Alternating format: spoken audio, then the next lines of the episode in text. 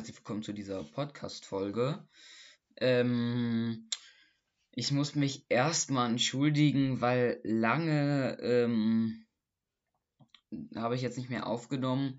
Vor den Ferien tatsächlich zuletzt.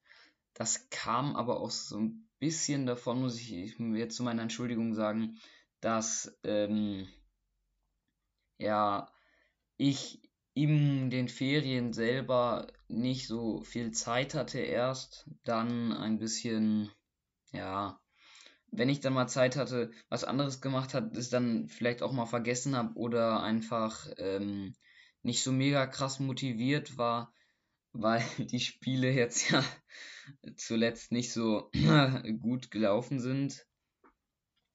Aber ja, ähm, in dieser Folge werde ich auf jeden Fall auf die letzten vier Spiele so mehr oder weniger zurückblicken und aufs nächste gucken. Ähm, ich werde mich aber vor allem aufs nächste Spiel konzentrieren und die anderen nur so ein bisschen analysieren. Und außerdem werde ich über zwei Transfergerüchte reden. Und ja, ähm, ich würde sagen, fangen wir an. Es war das Klassiko gegen die Bayern. Machen es kurz. 4-2 hat Borussia Dortmund verloren. Ähm, ja, das ist war. Dortmund hat sogar zu einer Zeit 4-0 zurückgelegen. Es war ähm, eine wirklich sehr gute Anfangsphase von Dortmund. Dann tritt Kobel so ein bisschen neben den Ball, ziemlich neben den Ball, und der Ball geht ins Tor rein.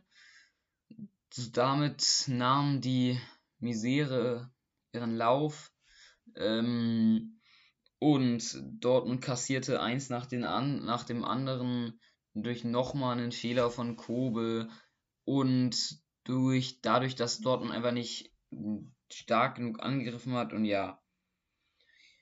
Dann kam das Spiel in Leipzig, Pokal. Die Bayern sind einen Tag vorher ausgeschieden und Dortmund verliert auch dieses Spiel 2 zu 0, noch mit dem Schock der Bayern in den Knochen. Total bitter, aber auch verdient. Eines der schlechtesten Spiele, was ich je von Dortmund gesehen habe. Bis zur 90. glaube ich, keinen einzigen Torschuss. Ähm, am Ende dann fast noch in die Verlängerung gekommen, aber kassieren dann halt noch den 90. plus 7 das 2 zu 0, weil Leipzig halt mit 8 gegen 1 auskontert und Dortmund bei Dortmund ist jemand Torwart im Tor.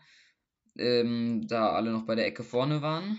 Dann kommt das Wochenende mit Union Berlin. Ähm, und dort gewinnt Dortmund 2 zu 1 mit einer kämpferischen Leistung und einem späten Joker-Tor von Mukuku ähm, und einem wichtigen, nachdem es kurze Zeit 1-1 stand. Ähm, das ist, war extrem äh, wichtig, da jetzt jedes Bundesligaspiel eigentlich gewonnen werden muss.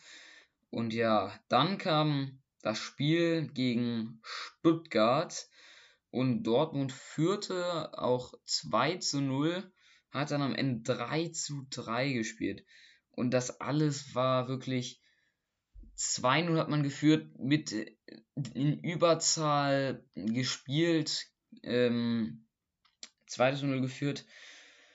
Ja, und dann kassiert man das 2 zu 1, 2 zu 2, schießt sogar nochmal das 3 zu 2 in der 90. plus 1, kassiert in der 90. plus 7 nochmal das 3 zu 3. Extremstens bitter. Glück gehabt, dass die Bayern auch nur ähm, unentschieden gespielt haben und man deswegen dran bleibt und nicht auf 5 Punkte abrutscht, sondern immer noch auf 2 dran ist. Hätte man gewonnen, wäre man Punkte gleich mit den Bayern. Das wäre mega wichtig gewesen aber nochmal mehr oder weniger Glück gehabt mit dem Beinergebnis. Dortmund muss dieses Spiel natürlich gewinnen, muss ähm, das man muss jetzt ist man kann also Dortmund darf das halt nicht mehr verlieren aber man darf jetzt nicht schlecht reden mm, also man darf Dortmund schon schlecht reden aber das Ding war ähm, wenn ich also Dortmund hätte das ganze Ding schon klar machen können. Nach, keine Ahnung, 50, 60 Minuten. Ähm, aber man muss auch so ein bisschen zur Verteidigung sagen, keiner kein einziger Stammspieler, äh, Stammverteidiger war dabei. Schlotterbeck und Süle sind rausgefallen. Hummels wird zur Halbzeit ausgewechselt für den 19-jährigen Sumaila Kulibadi, der ähm, ja ähm, davor nur dritte Liga gespielt hat, sein erstes, sein Debüt für die Profis nach drei Jahren. Ja, tritt dann in der 90. plus 7 neben den Ball und ja, dann kassiert Dortmund noch das Tor. Unnötig. Irgendwie hat es Dortmund ja mit Luftlöchern. Ich meine, Dortmund hätte das ganze Ding auch schon entscheiden können. Ähm, hätte das Ganze auch schon entscheiden können. Ja, aber Adimi tritt auch neben den Ball ähm, vorm leeren Tor. Ja. Und ja. Ich habe aber auch nicht ganz verstanden von Terzic, dass er dann in der 82. Minute, wo es 2 zu 1 steht für Dortmund, Giovanni Reina reinbringt. Ähm, für Karim Adiemi, der wirklich null Zweikampf führt. Null. Also, und dass man da nicht den Marius Wolf reinbringt, der wenigstens noch bissig ist und so. Und man kann auch sagen, Rainer schießt ja noch das 3 zu 2, aber erstmal kassieren wir ja noch ein Tor zum 2 zu 2 und kassieren noch eins zum 3 zu 3. Da unter anderem Reus, Rainer, Mukuku einfach vorne stehen geblieben sind ähm, und nicht mit nach hinten gekommen sind. Und ja, das ist, ähm, ja, das, das, das, das darf nicht, das darf einfach nicht äh, sein. Alle Spieler müssen nach hinten müssen immer mit nach hinten gehen, weil sonst ist das einfach, ähm, sonst ist das einfach sonst kassiert man halt solche unnötigen Tore in der 70, 90. plus sie, äh, 7. Ja, viele haben wieder ein schlechtes Spiel gemacht. Der, die beiden Besten auf dem Platz waren, ja, oder die drei Besten auf dem Platz waren Donny Malen, Sebastian Aller und Gregor Kobel. Und ich wusste nicht, dass ich jemals ähm, sah, dies, das jemals sagen würde, aber Donny Malen ist aktuell wahrscheinlich der Top-Performer in den letzten vier Spielen. Jetzt in den letzten vier Spielen ähm, vier Tore geschossen. Das ist natürlich extrem, äh, extrem gut. Und ähm, hat auch die Vorlage fürs Tor von Aller gemacht, der sein viertes Saisontor schießt. Ähm, und ja, ja, viele Spieler, die vorher sehr gut gespielt haben, ähm, zum Beispiel Brandt, Adiemi, Guerrero, ja, waren ja nicht so super gut in diesem Spiel.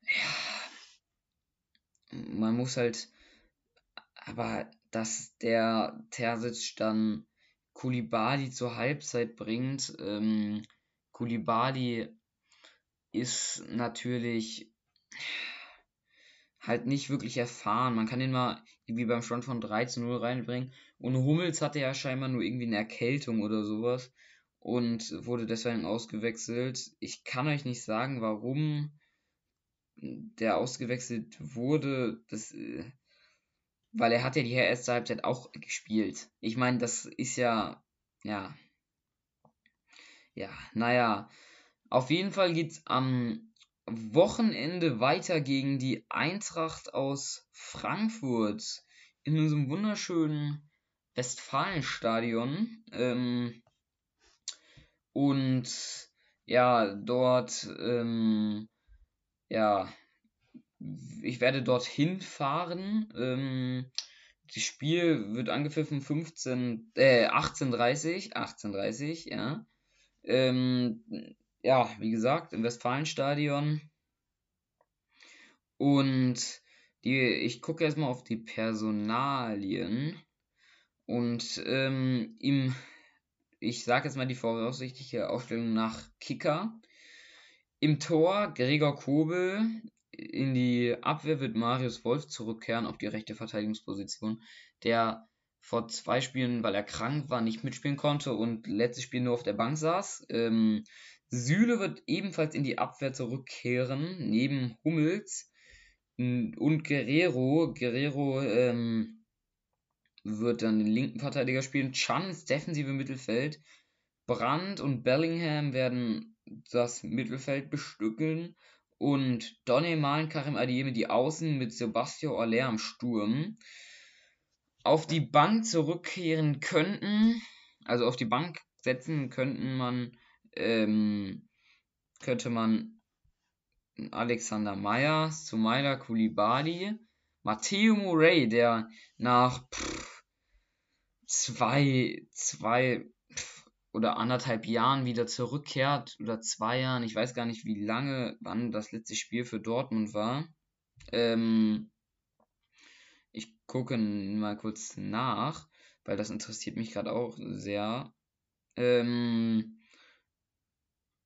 okay, das letzte Spiel für Dortmund war am ähm, 1.5.2021 im DFB-Pokal-Halbfinale gegen Holstein Kiel, wo Dortmund 5 zu 0 gewann. Ähm, und ja, seitdem stand er nicht mehr auf dem Platz. Das sind jetzt gute zwei Jahre. Ähm, kurzer Zeit, kurze Zeit war er auch bei Testspielen auf dem Platz, ähm, hat sich dann aber das andere Knie verletzt. Kann jetzt scheinbar wieder zurückkehren. Ich, ich weiß jetzt nicht, ob er direkt in den Kader zurückkehrt. Auf jeden Fall ist er mehr oder weniger wieder fit. Außerdem auf die Bank könnten noch Passlack, Rote, Rührson, der wahrscheinlich von der Starterführung zurückrückt, in die, auf die Bank. Schlotterbeck kehrt zurück, schneller als erwartet nach Muskelfaserriss. Das ist natürlich eine schöne Info. Also ich, das ist jetzt hier alles nur von kicker.de. Ähm, die, ja, die voraussichtlichen Personalien. Natürlich kann es jetzt auch sein, dass Schlotterbeck doch noch nicht dabei ist oder Süle. Und aber ja. Dahut, Özcan, Reus, Rainer, Gittens werden auch mit fit sein fürs Spiel, solange nicht noch was passiert. Mukoko auch. Modest ist noch nicht ganz klar. Hat sich scheinbar im Training das Knie verdreht. Da wird man gucken. Ähm, ja, Duron Will wird noch nicht, äh, wird noch nicht ähm, im Kader stehen, ist noch im Aufbautraining.